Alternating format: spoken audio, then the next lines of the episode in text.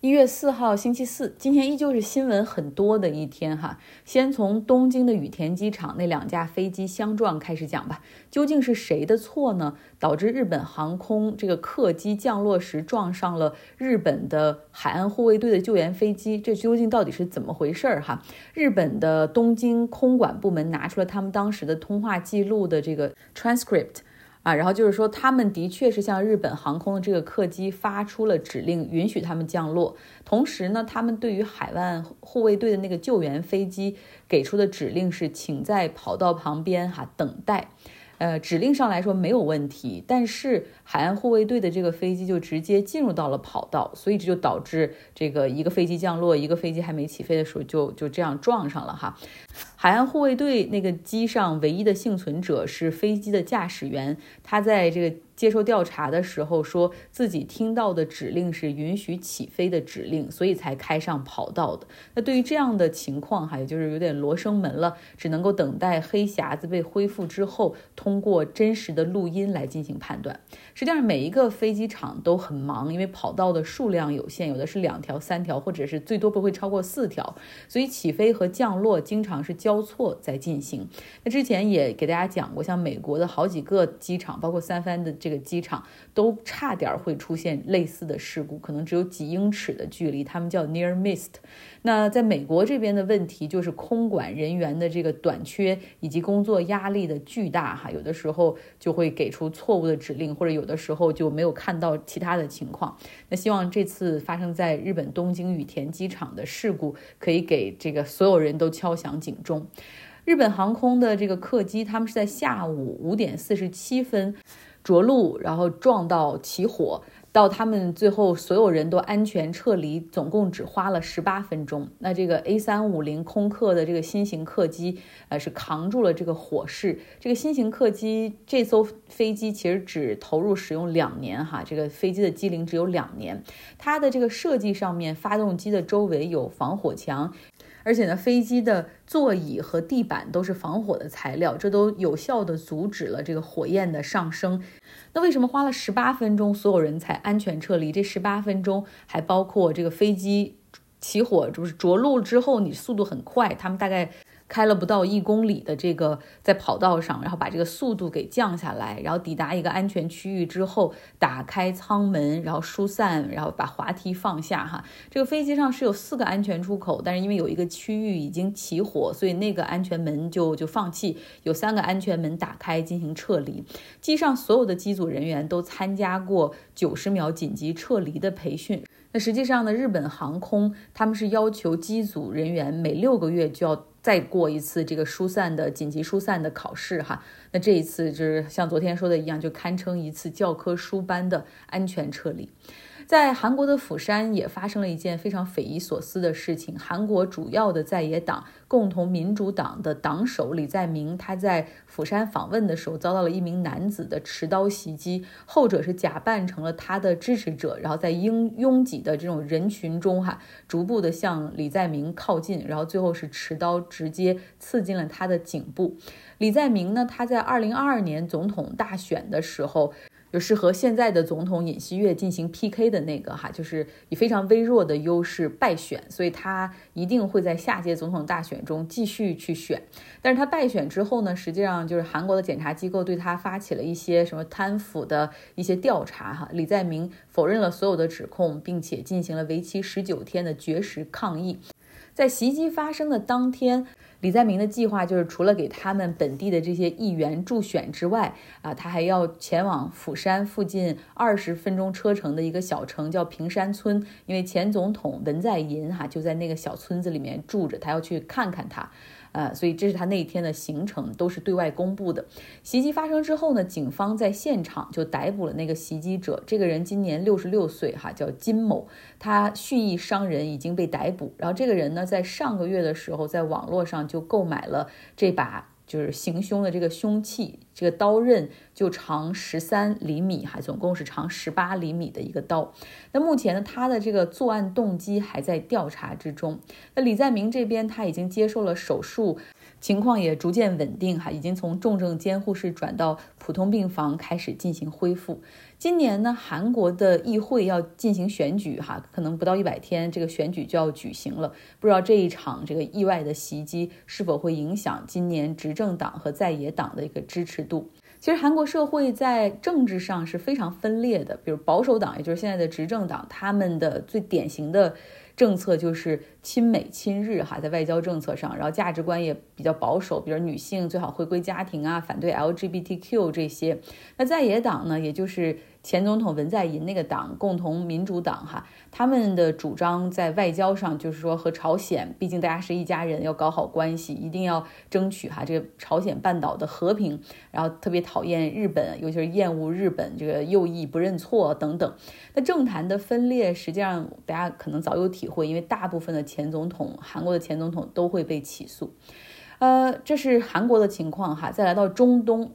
黎巴嫩真主党的领导人发表了电视讲话，就是言辞强烈的警告以色列说。不要再挑战我们的耐心了哈，我们可不惧怕战争。此前一天，以色列在黎巴嫩的首都贝鲁特南部城区利用无人机杀死了哈马斯的二号人物。这个二号人物也和这个真主党之间关系非常好哈。那在考虑到贝鲁特是真主党的大本营哈，他们认为说这简直就是在赤裸裸的挑衅我们。而几乎就是在同一天的时候。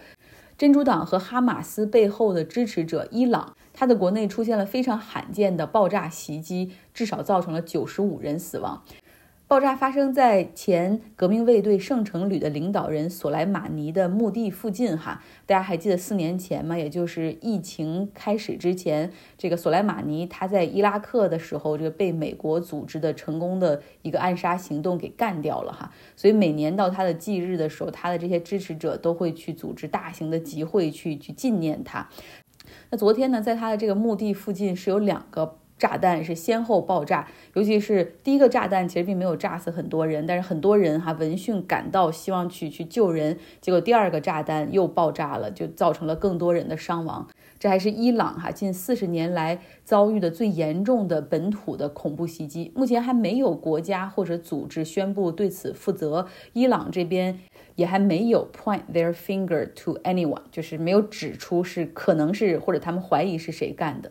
不管怎么说，大家可以感受到哈，这中东的局势是愈发的在升温。其实不太愿意像这样流水账似的就过新闻哈，但是又总觉得好像每一件事都可能会成为日后某个大事件的导火索哈，所以就是不想错过这些。哎，但实际上今天更想讲的是，现在针对在境外的中国人，尤其是那些年纪比较小的留学生，有很多专门的那种电信诈骗。其实比电信诈骗还要严重的很多哈，叫 cyber kidnapping，电信绑架诈骗案。像前几周有一个十七岁的中国留学生，他可能叫庄凯哈，然后在犹他州读高中，呃，然后在那边的寄宿家庭里面住。学校后来就报告说他失踪了，他父母也收到了这个绑匪索要赎金的电话，他们还交了八万美元的赎金。后来警方就开始搜寻哈，就说这孩子好几天都没了，会不会已经？不在了，或者被撕票了。后来是在冰天雪地的郊外的一个帐篷里面找到了这个孩子。这个孩子除了这个体温过低哈，然后饥寒交迫之外，其实没有任何的生命危险。他周围也没有绑匪，甚至没有绑匪的痕迹。露营的这些设备、帐篷还有这些呃器具，都是他自己从商店自己买的哈。然后呢？也就是说，绑匪他是通过电话进行遥控，他从来没有真真正正出现在犹他州，但是他就通过这个电话遥控，让这个孩子相信他必须要去郊外啊找一个地方，然后自我隔绝，同时要拍下自己在这种郊外寒冷的照片，然后发给这个绑匪。他们这个说辞让孩子会相信，如果他不这样做的话，他就会被伤害哈。那这个孩子就真的在零下这种寒冬的。帐篷里面住了几天。与此同时，这个绑匪给他的父母就发了他在这个帐篷里的照片，索要赎金啊，警告说不要报警。很显然，这是中国人针对中国人进行的电信绑架诈骗案。呃，而且警方说，这所有的电话号码、银行账号全部都是离岸的，然后讲的是中文普通话哈。那至于怎么获得这个孩子的电话号码，实际上他们就是广泛的在网上。通过那种爬虫啊、数据库去寻找这个 family name，就是姓儿能看出是中国人的，就把那个电话全部拿出来去拨打。我也经常收到各种各样的 中文诈骗电话啊，什么你的包裹来了丢了，然后什么你的护照有问题，大使馆联系你了，呃，还有中国出入境中心找你，你的护照反正就是有什么问题，可能什么涉及违法。就是一定要少说，或者干脆拒绝接听这些陌生人的电话，因为你想现在，呃，谁找你？如果真的有事儿，在美国这边可能发邮件或者短信，对吧？然后在家里跟国内联系的话，那可能就是微信哈，就是通常陌生人的电话不要接。而且这已经不是第一例针对这种中国年纪比较小的留学生进行的这种电信绑架诈骗案。像之前看到一个数据哈，在澳大利亚，仅二零二零年就有八起报了警的，最后这种 cyber kidnapping 全部都是针对中国的留学生，而且他们选的这些孩子都是比如初中生、高中生，然后一个人在那儿人生地不熟，会有点孤独哈，然后这个朋友和语言可能都还没有没有建立起来。然后其中这一一个案件，一个家庭还支付了两百万澳元的赎金。那警方表示说，这些有组织的犯罪集团实际上正在进行非常大规模的这种操作。他的这种呼叫中心都是设立在海外，然后他通过短信也好，甚至 WhatsApp，然后甚至电话也好，哈，就不停的去试这些号码，然后去获取更多的信息，非常非常的难追踪。那诈骗者呢，通常是冒充中国大使馆或者其他这种官方机构的人员啊，给他们的目标。这个人打电话，然后告知他们可能在啊中国境内犯了什么罪呀，或者出境的时候有什么问题，或者是在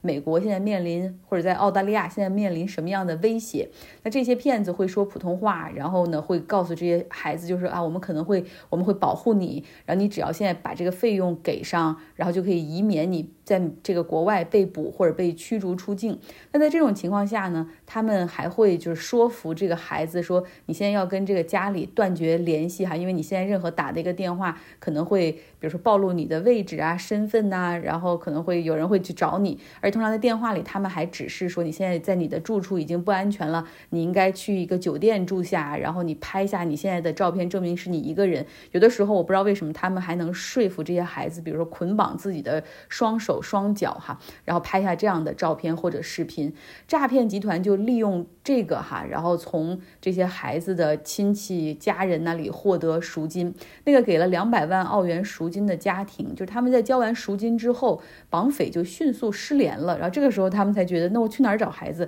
赶紧报警哈。那警方经过几个小时的寻找，就发现了这个孩子就在一个酒店的房间里面安然无恙。所以大家看到陌生的电话或者奇怪的说辞或者搭讪，一定要提高警惕。嗯，好了，这就是今天的节目的内容，希望你有个愉快的周四。